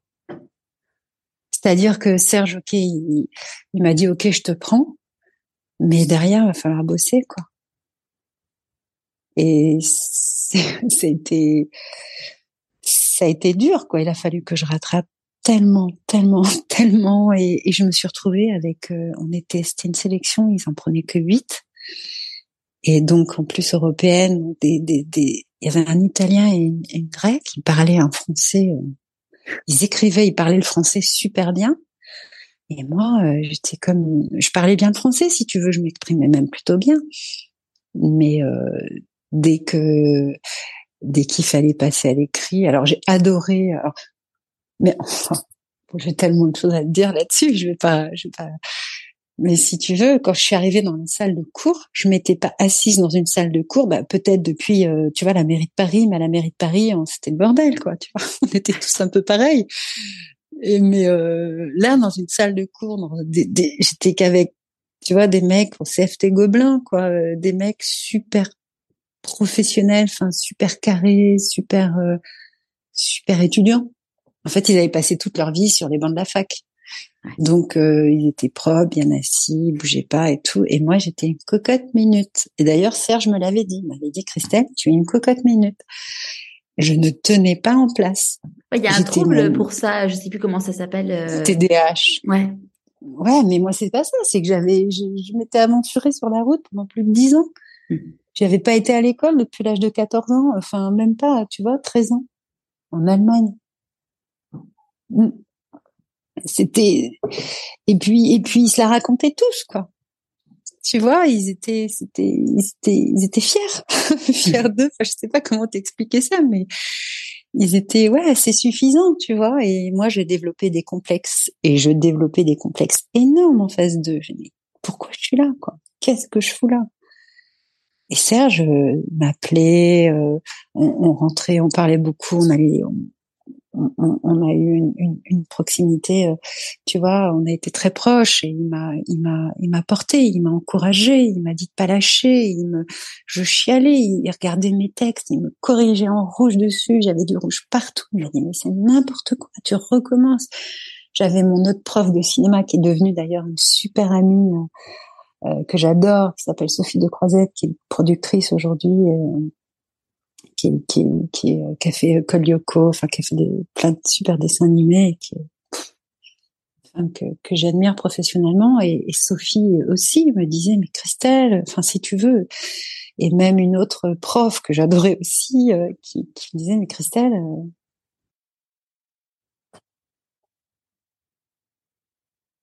Allô? Je reprends là, donc. Donc ton amie Sophie te dit, ouais, c'est bon. Ton amie Sophie te disait? Eh ben Sophie me disait, alors attends, je sais pas où j'en étais. Donc euh, Sophie, pareil, me disait de, de donc de, de, de, travailler, de pas lâcher et de et puis qu'il y en avait euh, qu'il y en avait aussi partout et, et qu'il fallait euh, il fallait tout canaliser et travailler quoi. Mais c'est vrai que c'était dur, si tu veux, de, de de devoir autant travailler parce que les autres ils avaient l'outil euh, d'écriture et, et, et, la et le français si tu veux ils avaient appris. Donc en fait moi je voulais raconter des histoires mais je maîtrisais pas le français. Je te coupe. Il y a le il y a ton ton chemisier qui refroide sur le micro. Excuse-moi. Pas de souci. Non non. Euh, et donc, du coup euh, là, là donc tu pars euh, donc t'as tu as le diplôme euh, et donc du coup l'équivalence en en bac plus combien? Bac plus 5 euh, ouais, le diplôme, c'est une équivalence d'un bac plus 5. Euh, j'avais vérifié, euh, tu sais, pour la validation des, des acquis. Ouais, j'avais téléphoné. Voilà, j'avais téléphoné à l'école des Gobelins et on m'avait dit que c'était effectivement un bac plus 5. gros choc. Pas de, pas de brevet, mais euh, bac plus 5, c'est génial. Ouais, ouais, ouais, mais comme, comme quoi, tu vois, c'est dégueulasse. Parce que j'ai raté dix ans d'études et d'apprentissage scolaire parce que je suis dysgraphique. C'est, c'est injuste. Trop injuste. Mais, mais quelque part, voilà, j'ai appris beaucoup de choses et, et ça, c'est bon. Mais, et pour mes enfants, en tout cas, c'était hors de question qu'ils vivent euh, la même chose que moi. Enfin, surtout quand j'ai compris que mon fils avait euh, les mêmes troubles des apprentissages. Ouais. On, on, on, si ça te va, on finit sur euh, oui, sur, et après on y retourne parce que du coup, clairement, c'est un vrai c'est un vrai sujet que j'aimerais bien qu'on qu'on aborde. Bien sûr. Donc, donc, là, du coup, tu tu repars avec ton diplôme. Qu'est-ce que tu qu'est-ce que tu fais? euh, je, alors, euh, quand je suis sortie des Gobelins, euh, Serge nous a nous a envoyé euh, sur quelques postes vacants, mais moi j'ai pas j'ai pas j'ai pas pu, si tu veux, aller au bout professionnellement parce qu'en fait, ben, je me souviens, j'avais été convoquée à France 2, j'avais travaillé sur plusieurs séries, plein de projets, mais en fait, je mon français n'était pas encore abouti. Donc en fait, j'ai eu encore beaucoup de travail à faire, si tu veux, pour, pour, pour terminer, aller au bout de mes idées et bien construire une histoire. Donc c'était encore euh, compliqué pour moi en termes d'apprentissage. Donc euh, les histoires, je savais les raconter, mais euh, techniquement, j'avais encore beaucoup de travail à faire. Et donc du coup, tu as fait quoi? Et du coup, euh, bah, financièrement, c'était un peu compliqué. Donc je me suis dit, c'est soit je repars bosser dans un boulot alimentaire, euh, soit je suis euh, Igor qui est muté dans une petite euh, bourgade de province qui s'appelle Mayenne, en Mayenne. Mm. Et, et, en fait, je suis tombée enceinte et de notre fils qui s'appelle Perceval. Et euh, on est parti. Euh, ben, en fait, je l'ai suivi puisqu'il avait eu le poste, son poste là-bas et première rédaction. Donc c'était pour nous, voilà, pour un jeune couple, c'était super avec un bébé qui allait arriver. Donc c'était génial. Donc je me suis retrouvée en Mayenne avec mon bébé à essayer d'écrire, d'écrire, d'écrire, à raconter, à apprendre, voilà. Donc j'ai continué d'écrire et j'ai rien lâché. Et euh, donc là, du coup, tu avais quel âge quand tu as eu ton quand as eu Perceval? Alors Perceval, j'avais 26 ans. Ok. Et 26 ans et, et en fait, euh, j'ai eu une sorte de, bah, j'ai pas du tout été bien en fait, parce que je me suis retrouvée enfermée avec mon bébé et mon mari, parce que j'étais mariée aussi. Et là, euh, super bad trip. J'étais super mal. J'ai pas du tout aimé. Et euh, je me suis sentie prisonnière. Et euh, j'ai très très mal vécu euh, le mariage. Et Igor, euh, bah lui, il était toujours dans cette dans cet esprit de la liberté, le travail continue, n'abandonne pas. Moi, je suis là, je bosse et tout. Je suis ouais, ok, mais moi, je suis là avec le bébé à la maison et à la campagne. ouais, voilà, c'est ça. Mais j'allais pas partir avec mon bébé sur la route. Et puis les heures de questions que je me. Donc ça s'est très mal passé. En fait, je pense que j'ai confondu euh, mon propre problème avec celui du couple. En fait, euh, j'étais une femme beaucoup trop sauvage pour pouvoir m'insérer dans la société. Je ne sais pas si tu as lu le livre de Clarissa Pinkola Esté. Non. Femme qui court avec les loups, elle explique très très bien ça, euh, l'archétype de la femme sauvage dans les sociétés modernes. Et c'est un super livre justement qui explique que quand on a vécu un peu trop dans le monde du dessous, c'est très difficile d'aller dans le monde du dessus. Et si tu veux, c'est un peu bah, cette part yin et yang qu'il faut assembler, tu vois, pour vivre un peu et toujours aller un petit peu dans le monde du dessous et un peu dans le monde du dessus et arriver à rééquilibrer tout ça. Et c'est vrai que moi, c'était, j'étais, j'étais complètement une, une, femme du monde sauvage, quoi. Donc, euh, travailler dans des bureaux, c'était impossible. Euh, vivre en couple dans une maison et jouer à papa maman, c'était impossible. Euh, m'occuper de mon enfant, bah oui, ça j'aimais. Et écrire, oui. Donc, euh, bah Igor, on s'est séparés. Je me suis retrouvée toute seule en Mayenne. Et, et donc, j'ai décidé de rentrer au Pays Basque, puisque c'était un petit peu l'origine, enfin, la terre natale de, de ma mère. Et t'es partie avec ton fils du coup? Ben, En fait non, parce que j'ai rencontré un mec en me promenant dans la forêt. Et, et le mec était tellement bien. Et, et je sais pas, ce qu'il m'a proposé, ça m'a plu. J'étais totalement, euh, mais en fait c'est n'importe quoi parce qu'en fait ce que j'ai pas fait le travail qu'il fallait faire sur moi à ce moment-là, c'est-à-dire que en fait j'ai un peu baissé les bras. Et puis lui, il me proposait un truc tellement sympa. Il était tel. En fait, si tu veux, je me suis un peu prise au jeu du prince charmant. Quoi. Voilà. Mm. Je me suis dit, et puis merde, pourquoi pas. Le mec, en plus, il était, il tenait un centre équestre. Il était à cheval quand je l'ai rencontré. Euh, c'était vraiment le cliché. Et j'ai eu envie de rêver à la petite fille euh, qui voit le prince charmant. En fait, tu sais, j'en pouvais plus. Mm. Voilà. J'en pouvais plus de tout ce que j'avais vécu et je crois que j'ai envie d'une pause, en fait. Et, et lui, euh, il était très doux et c'est ce qu'il m'a proposé. Et j'ai eu envie d'accepter et de, de, en fait, j'ai eu envie de vivre euh, la vie, euh, une vie paisible. J'étais fatiguée. Et en plus, figure-toi qu'il sortait de la Sorbonne et qu'il était, il avait des connaissances en français puisqu'il est devenu prof de français par la suite. Et du coup, j'ai appris euh, beaucoup avec lui. Et c'est devenu le père de mes enfants et mon deuxième mari. D'accord. Donc là, du coup, tu t'installes, euh, tu t'installes à, Biarritz là-bas. Et professionnellement, comment, hum, à partir de quand tu te dis que tu as envie d'écrire ton, ton roman?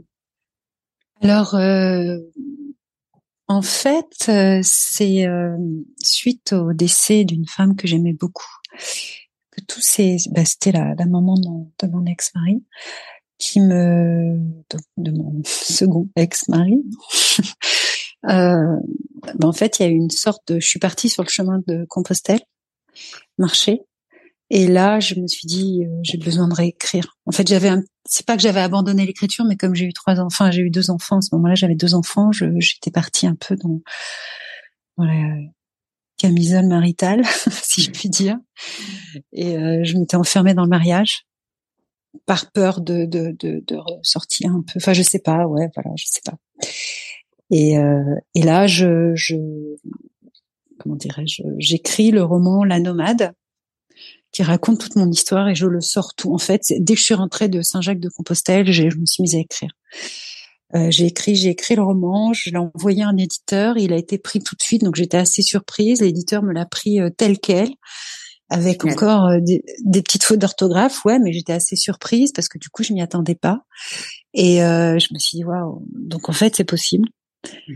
Et, et le roman ensuite est sélectionné par la Société des gens de lettres et la charte des auteurs pour être adapté au cinéma. Et pour que je suive une formation de scénariste d'adaptation donc de romans euh, de romans euh, voilà à la Fémis. Donc tu vois après les gobelins je me dis putain je vais faire la Fémis c'est quand même classe c'est bon. Et il fallait faire un concours aussi quoi. Donc j'ai fait j'ai passé le concours. Et euh, et là pareil on était avec euh, huit autres auteurs Enfin, et j'étais prise quoi. Et j'étais avec Suzy Morgenstern, euh, Carole Fee, euh, Sarah Cohen Scali, enfin des, des, plumes juste dingues. Et et je, je venais d'avoir mon troisième enfant en plus à ce moment-là. Donc j'avais, tant dire, j'allaitais, je me souviens, j'avais des montées de lait en plein cours. Mais cette fois-ci, je me suis dit, je lâcherai pas quoi. Mm. Il faut que j'arrête parce que le temps passe et Christelle, il faut plus, il faut plus abandonner quoi. Et j'ai fait la formation, j'ai écrit le scénario donc de la nomade et euh, qui a été repris ensuite par un, un comédien qui, qui, voulait le réaliser, mais j'ai pas du tout aimé parce qu'il en faisait euh, l'histoire d'une jeune femme très sombre et tu vois, il, il réécrivait un peu son Nilois et j'ai pas du tout aimé parce que c'était tout sauf son Nilois, c'était plutôt une quête initiatique. Mmh. Et puis, euh, et j'ai écrit euh, entre temps, comme j'ai vu que mes enfants avaient des troubles des apprentissages, je me suis lancée dans l'écriture. Euh, en fait, si tu veux, j'ai compris ma problématique et celle de mes enfants, donc au travers de mes enfants. Ouais. Et là, je me suis lancée dans un livre, euh, je me suis engagée dans, dans une association pour les enfants euh, à haut potentiel et les enfants 10. Euh, et j'ai essayé de me démener pour, pour sauver la scolarité de, de mon fils, qui avait exactement les mêmes troubles. Et quand j'ai vu comment ils l'ont, euh, ils ont voulu le dégager du système scolaire, là, je me suis dit, no way. jamais de la vie, quoi, toucher à un cheveu de mon fils et à sa scolarité, et à son avenir. Donc je me suis battue, j'ai écrit un livre euh, qui s'appelle 10 TDAH EIP parce que ça c'est élève intellectuellement précoce, mais aujourd'hui j'ai changé de titre, j'ai mis HPI puisque le terme est HPI maintenant. Mm. Mm. Donc il y a un nouveau titre je me suis lancée dans l'écriture de ce livre, autant dire euh, dans les neurosciences, et euh, j'ai, j'ai vraiment euh, déployé une énergie de dingue pour tout lire, tout réécrire, tout, tout vulgariser de manière à ce que ce soit facile et compréhensible pour tout ouais, le, le, titre, enfin le titre et le contenu sont, sont, sont, sont, très chouettes parce que ça s'appelle le manuel, de, enfin comme tu disais, 10 TDH EIP, le manuel de survie pour les parents et profs. Et en effet, c'est c'est génial parce qu'en effet, quand tu as des enfants qui sont euh, qui sont comme ça, les parents euh, se sont complètement démunis. Et, et moi, j'ai eu donc la chance de, recevoir ton livre par ta maison d'édition et le courrier du livre. Et euh, et, et peut-être, je sais pas, peut-être deux trois semaines après, j'ai une de mes amies qui me dit ah Charlotte, je suis je suis bon, je suis contente parce qu'on a enfin mis un mot sur sur mon fils, mais bon, voilà, je sais pas trop par où m'y prendre. Et du coup, je lui ai prêté, je lui ai prêté ton livre. Ah, et, et, et, en effet, c'est vrai que, enfin, moi, j'ai quelques amis qui ont en effet des, des enfants qui ont euh, ce type de problématique et, et même si ça a quand même beaucoup évolué par rapport à ton époque, enfin, il y a encore, il y y a encore beaucoup de choses qui sont pas sues, des, des, des, enfin, ouais. Attends, attends, moi, ma fille, elle a, elle a, elle a 10 ans, la petite dernière. Mm. Elle est dysgraphique, elle est dysgraphique aussi. Moi, je suis sympa, je refile mes troubles à mes enfants. et de toute façon, c'est héréditaire. Et je, elle s'est fait expulser de l'école à l'âge de 8 ans parce que je, je m'imposais pour qu'on puisse l'aider et qu'on puisse mettre en place le PAP justement, le plan euh, d'accompagnement qui n'était pas mis en place une association a voulu porter plainte, j'ai refusé parce que j'étais en plein divorce et c'était compliqué. Ouais. Mais c'est toujours d'actualité. Enfin, je veux dire, c'est il y a beaucoup d'enfants qui ne vont pas à l'école à cause de ça, qui n'ont pas école. Moi, si tu veux, j'en ai fait un combat personnel parce que c'est un peu comme c'est un peu comme la liste de Schindler, tu sais. Euh, dès que je peux sauver un enfant, dès que je peux sauver Mm. la scolarité d'un enfant, pour moi, c'est c'est essentiel en fait. C'est une cause vraiment essentielle parce que C'est, c'est un euh, avenir. Ouais, c'est un navire et puis c'est, enfin, c'est ce que m'avait dit ma psychiatre quand je lui avais dit que je voulais créer le podcast suite au, suite au burn-out. Elle m'a dit, vous savez, euh, Mm. on, c'est humain de vouloir euh, sauver l'autre de ce dont on a souffert. Bien sûr. Mm. Bah, je- merci de la chose. Ça fait du bien. Mm. Mais euh, ouais, parce que tu tu tu te dis c'est pas possible. C'est ils ont l'éducation nationale entre ses mains l'avenir, le bien-être, le bonheur d'une vie, et tout peut être détruit à l'école. Et ça, pour moi, c'est pas possible. Ouais. Et je suis sûre, et d'ailleurs, la plupart, il y a beaucoup de délinquants qui sont 10. Ouais. Beaucoup de toxicomanes sont soit HPI, soit TDAH, soit 10. Bah, typiquement, euh, Ashley, dont je te parlais tout à l'heure, euh, Ashley, elle est, euh, elle est HPI. hein. Mais voilà. Mm. Parce qu'il y a une réelle souffrance de, de non-reconnaissance de ce trouble, de cette neurodiversité, parce que c'est une neurodiversité, c'est une façon de fonctionner différemment, différente, pardon, du, de, de ce qu'on nous, de, de, ça y est, je m'emballe parce que je, je, je suis tellement révoltée, mais si tu veux, à l'école, on adapte, euh, on nous donne des ouvrages qui ne sont pas adaptés à notre, euh, à notre euh, façon De d'apprendre. penser, ouais, mm, tout à fait. Mm. Et Ouais. de penser, d'imaginer, de voir, et de comprendre. C'est, ça, on correspond pas, ouais. C'est, c'est pas, c'est pas, c'est pas dans les cases. Ben c'est ça, c'est on est euh, à l'école, on donne des manuels pour les chiens à des enfants qui qui qui, qui miaulent, qui parlent le chat. Ouais. tu vois, c'est Mm. pour simplifier quoi. C'est c'est Ouais. ce que j'essaye de, de dire euh, tout simplement. Comment t'écoutes ton intuition? Euh, en m'isolant, en me coupant euh, de tout, en m'écoutant, en allant vraiment au, fin fond de ce que je, enfin ouais, en, essayant de. Alors l'instinct, il est, il est assez inné chez moi et très fort. Donc euh, je, je l'entends en général, je le sens. Il vient, ça vient à moi et je le sens et je le laisse s'installer. Et j'essaye d'être euh, très à l'écoute de mes instincts. Comment tu célèbres tes réussites? Pardon? Comment tu célèbres tes réussites? Euh, Sur mon dernier livre, je me suis dédicacée euh, bravo moi.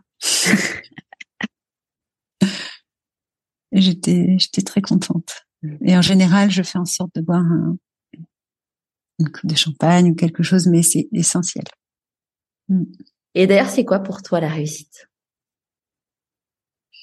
C'est être en paix. C'est être en paix avec euh, euh, peut-être la cause justement que je, je défends et le message que j'essaye de, de véhiculer, qui est très important pour moi. Et euh, voilà, ce serait ça en fait. À quel moment dans ta vie tu t'es dit pourquoi pas moi? À chaque moment, c'est un moteur. C'est un moteur, Charlotte. C'est euh, quand tu es dans la rue, que tu galères et que les autres ils sont là devant toi et qui réussissent, tu dis mais pourquoi pas moi? La petite fille, euh, ouais, Mm. la petite, la petite Christelle de 6 ans, c'était quoi ses rêves? Euh, petite gitane. C'était une petite fille qui traînait euh, dans les fêtes foraines et euh, qui adorait euh, regarder euh, les spectacles de la vie, de la rue et, et euh, qui vadrouillait dans, dans les rues. Donc euh, les rêves, c'était, euh, c'est assez, enfin t'as pas, ouais, c'était, je pense que c'était le spectacle. Ouais, j'aimais le spectacle. Et qu'est-ce que tu penses que du coup la petite Christelle de 6 ans dirait si elle te voyait aujourd'hui? Euh, je pense qu'elles communiquent encore souvent toutes les deux et qu'elles se lâchent pas et qu'elles se disent, euh, enfin que en tout cas je me je me dis de de pas lâcher euh, tout ce que je mets en place et j'irai jusqu'au bout et je ferai toujours tout pour euh, pour aller au bout de de toutes mes passions et de mes rêves, si possible. On dit que dans la vie, quand on fait des choix, on fait des renoncements. Pour toi, c'est quoi tes renoncements? À chaque fois, c'est une renaissance. Renoncer, c'est revivre. C'est quand on termine quelque chose, il y a toujours une autre porte qui va s'ouvrir. Donc euh, oui, c'est essentiel de renoncer pour grandir et avancer. Alors j'ai pas le j'ai pas le, le nom de la personne, mais je le retrouverai euh, quand je, je, je diffuserai mhm. euh, l'épisode. hier en, en agent, en fait en agent, j'écoute des podcasts Enfin, quand je suis en mer, je j'écoute pas des podcasts, mais quand je suis en piscine, j'écoute des podcasts. Et, et j'écoutais un épisode de, de Métamorphose, et, euh, et c'était une personne qui racontait qu'en fait, quand tu as des grands sauts de, de vie, donc des renoncements notamment, euh, c'était un peu comme quand tu es au cirque et que tu dois, euh, tu es sur un trapèze et tu dois te jeter pour attraper euh, le deuxième trapèze, et qu'à un moment, bah du coup, euh, tu te lâches, tu sais pas trop ce qui va se passer, mais tu es obligé de passer par ça. Moi, je, je, je, voyais aussi un petit peu ça comme je me suis toujours dit que c'était un peu comme être sur une autoroute, tu sais, et de rouler la nuit et d'avoir les phares qui étaient clairs mais pas très très loin. Tu sais pas où tu vas, mais tu vois un petit peu devant puis tu avances, tu vois. Tu à chaque fois t'avances un petit peu sans trop savoir où tu vas, mais tu sais que tu y vas en tout cas. Mmh. Et c'est nécessaire de passer par là et pour euh, ah, pour, ouais, pour être à sa place. C'est essentiel. C'est essentiel parce que la peur euh, et d'ailleurs euh, beaucoup de choses sont faites dans cette société pour pour avoir peur et ne pas avancer. Donc en fait, tu te noies dans des angoisses qui interminables et qui peuvent et qui t'empêchent d'avancer et d'exister. Et, et, et, d'ailleurs, le mariage est très est très fort pour ce genre de choses. Ça, c'est ma petite, euh, c'est la femme qui vient de divorcer qui parle. ouais, c'est, euh, c'est quand, oui, quand on, enfin, parfois, en fait, pour, euh, pour, pour se faire aimer, parce qu'on ne s'aime pas assez, on, on met un masque. Et, et, du coup, on oublie qui on est et, et c'est en effet un vrai enjeu dans la vie de couple de, de se dire je reste qui je suis et, mais déjà, faut-il savoir qui on est? Exactement. Et puis on évolue aussi avec le temps et on n'est plus la même personne, on n'est plus celle qu'on était. On bah, plutôt celle que voilà, celle qu'on veut devenir. Et c'est vrai que le masque social a c'est terrible parce que on joue un rôle et le masque social est un est un frein pour beaucoup de personnes et beaucoup de neuroatypiques justement parce que ils se forcent à être ce qu'ils ne sont pas. Et c'est une réelle souffrance. Mm. Et puis, on, est souvent le masque de notre profession aussi, tu sais, de cette, de, de, de beaucoup de gens. Euh, enfin, c'est, c'est voilà, ou soit effectivement du, fin, du mariage ou de, enfin voilà, ce masque social qui fait que dans la société tu passes quoi. Voilà, je suis euh, ceci, je suis cela, mais en fait, est-ce que t'es toi quoi? C'est ça. Moi, je me rappelle, tu vois, avec mon ex-mari, un jour, il me dit, mais tu sais, euh, j'en ai marre de tes, euh, de tes hauts et de tes hauts et de tes bas. Et, euh, mm. et un jour, je un jour, je découvre que je suis hypersensible. Et je découvre, euh, enfin c'est un ami qui me partage une vidéo euh, sur YouTube d'une lettre à une hypersensible écrite par une hypersensible. J'ai pleuré pendant en, écoutant euh, en écoutant cette vidéo et, et d'ailleurs tu vois j'ai mis sur mon site un, des tests pour savoir si tu es hypersensible parce qu'en fait le savoir c'est ça te change littéralement ta vie en fait ça te permet de, de, te comprendre. Et dans cette vidéo il, la personne disait notamment en fait si tu me demandes de pas avoir mes hauts et mes bas, c'est comme si tu me demandais de mettre des lentilles de couleurs différentes. Enfin, j'ai les yeux marrons et de, de, de mettre des, des, lentilles euh, bleues. En fait, ça fait partie de moi. Et, et, je suis comme ça. Et en fait, si tu veux me changer, ben en fait, c'est que c'est que tu ne me prends pas tel que je suis. D'ailleurs, bon, à l'époque, on était encore euh, ensemble.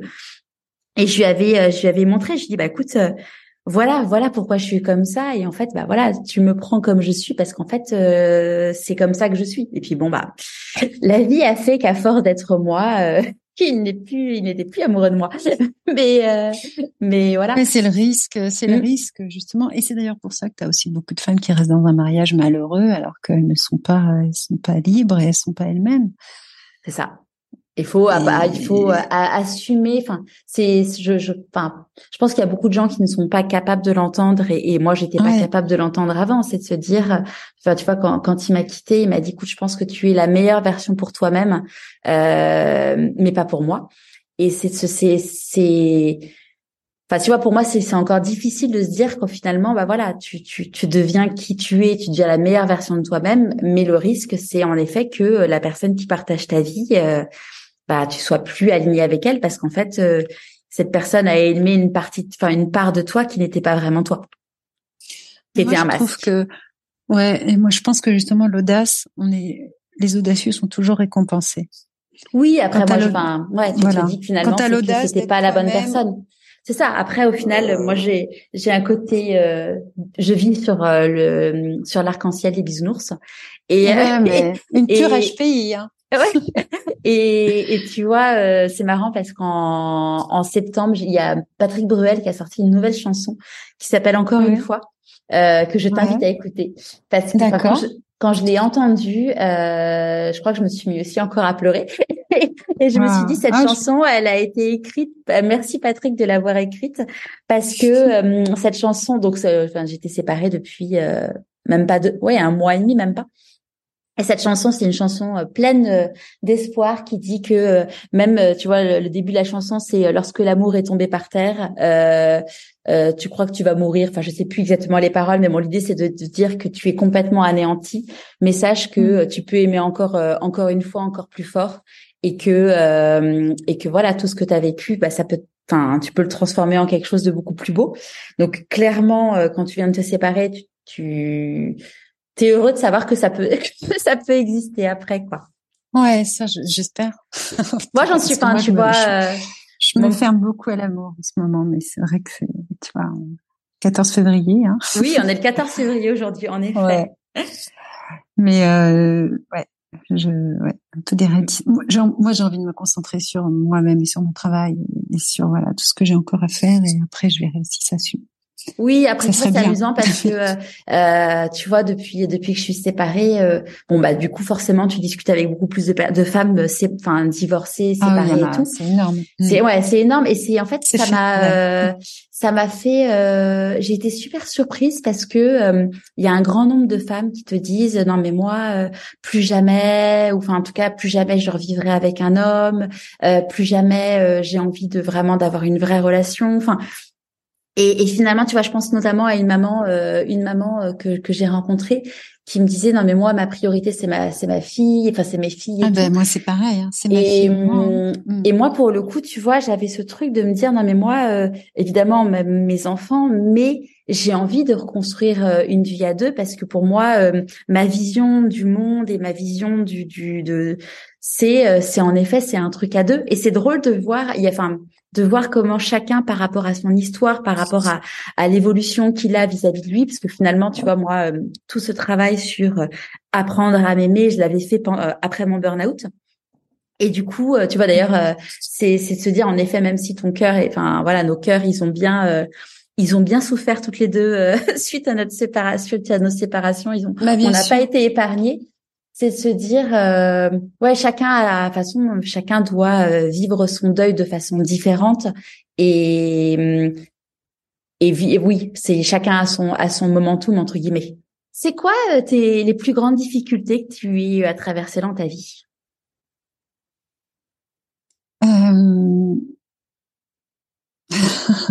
Là, vraiment tout de suite. écoute, je dirais que c'est l'insertion sociale.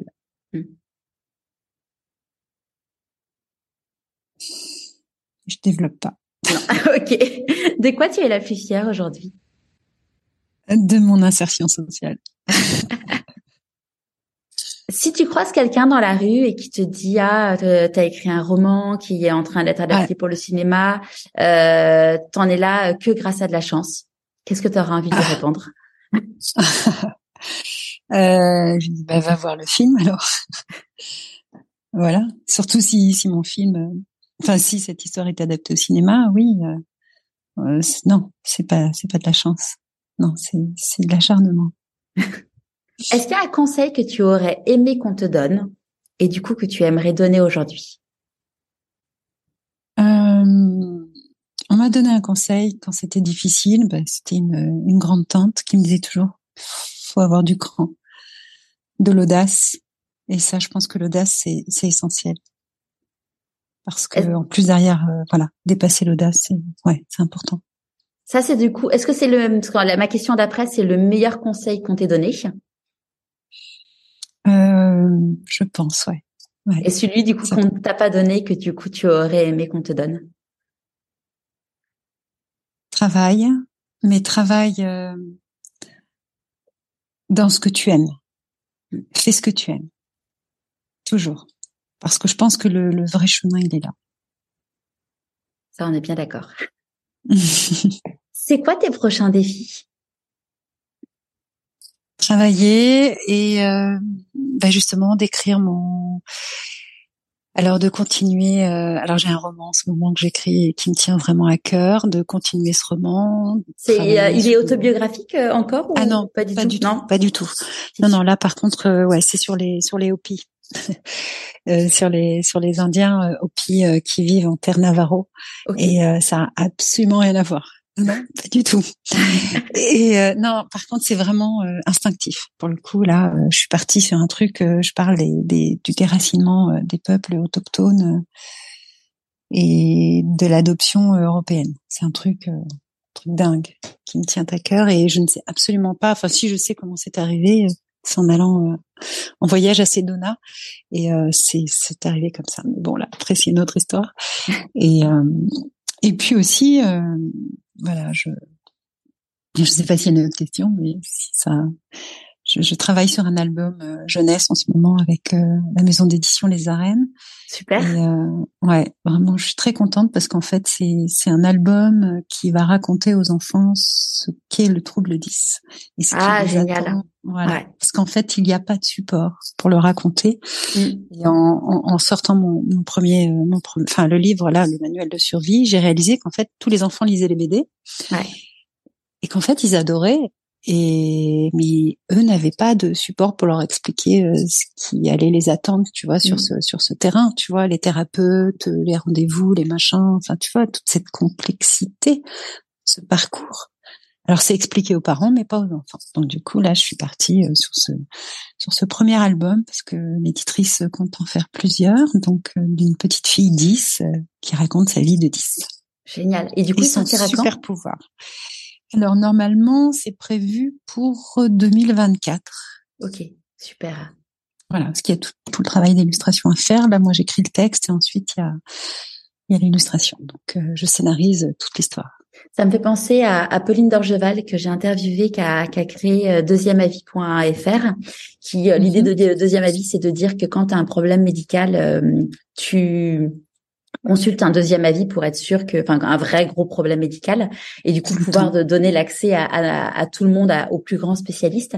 Et euh, mm. Pauline, elle a euh, un de ses enfants qui est euh, qui est autiste, et donc elle est mm-hmm. énormément investie pour justement aider les enfants autistes. Et, elle a raconté qu'ils avaient créé justement une BD pour expliquer beaucoup de choses pour les enfants autistes, parce qu'en effet, on explique aux parents, mais pas les enfants, et la BD était un super support. Ah, mais c'est, exactement ça. Nous, les 10, les enfants ne savent même pas ce que c'est. Ils vont chez le thérapeute pour soigner leur trouble 10, mais ils savent même pas ce qu'ils ont. En fait, personne ne leur dit. C'est ça qui est dingue. Oui, et puis euh, euh, moi je suis, enfin voilà, je, je, suis convaincue que euh, voilà t'es 10, mais c'est quelque chose qui est, c'est une singularité. Et si tu Exactement. le sais, il y a forcément, il y a forcément quelque chose derrière que tu peux en, en retirer, et, et pas que ça soit exclusivement quelque chose de, de, de négatif, au contraire. Et les 10 ont un potentiel incroyable, des capacités. Quand tu vois toute la liste des 10, euh, tu vois qu'il y a énormément de, personnes 10 euh, qui sont, euh, enfin, qui ont des capacités exceptionnelles. Et si on les aide à les développer, c'est incroyable. C'est sûr. Est-ce que tu aurais un conseil de lecture à partager avec nous? Mon prochain livre Non, un conseil de lecture, bah, Femme qui court avec les loups de Clarissa Pinkola Esté qui est euh, voilà un livre incroyable. Donc on peut retrouver tous tes livres euh, en librairie. Je mettrai euh, je mettrai le lien vers chacun de tes livres si tu veux redonner les, les, les titres. Alors la nomade en ce moment non parce qu'en plus j'essaye de, de le réadapter en roman graphique. Euh, donc, on retrouve le manuel de survie, l'adulte 10 au courrier du livre, et ensuite euh, il y aura euh, donc le livre aux arrêts. Mais pour l'instant, on, peut, voilà, on les trouve au courrier du livre. Oui. Super. À qui as-tu envie de dire merci et pourquoi avant qu'on se quitte? À Serge Rodenseg. C'est lui qui m'a sélectionné au CFT Gobelin pour faire la formation. Génial. Un immense merci Christelle. Et puis merci aussi. Euh, merci je mettrai euh, tous les liens euh, pour te suivre sur le sur le blog pourquoi pas moi.co et puis on, on, on suivra la suite de tes aventures évidemment. Merci beaucoup Charlotte. J'espère de tout cœur que cet épisode vous aura plu. Si c'est le cas, je vous invite à vous abonner sur votre plateforme d'écoute préférée et mettre 5 étoiles et un commentaire sur Apple Podcast. Pour moi, c'est énorme. Pour continuer à suivre les aventures de mon invité et recevoir des conseils pour écouter votre petite voix, inscrivez-vous à la newsletter et suivez Pourquoi pas moi sur Instagram. Vous avez tous les liens dans les notes de l'épisode. Et évidemment, n'hésitez pas à en parler autour de vous. Je vous dis donc à vendredi pour la newsletter et à dans 15 jours pour le prochain épisode.